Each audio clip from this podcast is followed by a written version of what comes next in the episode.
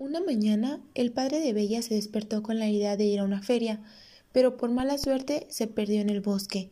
Mientras trataba de encontrar el camino correcto, la noche llegó, y junto a la oscuridad que provocaba, así como los ruidos que la acompañaban, el pobre anciano encontró un pasillo gigantesco.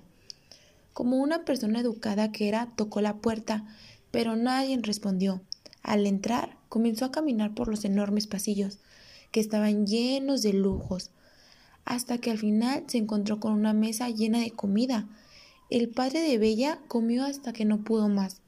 Una vez que ya había sacado su hambre, decidió descansar, así que eligió una amplia habitación y se tiró a descansar.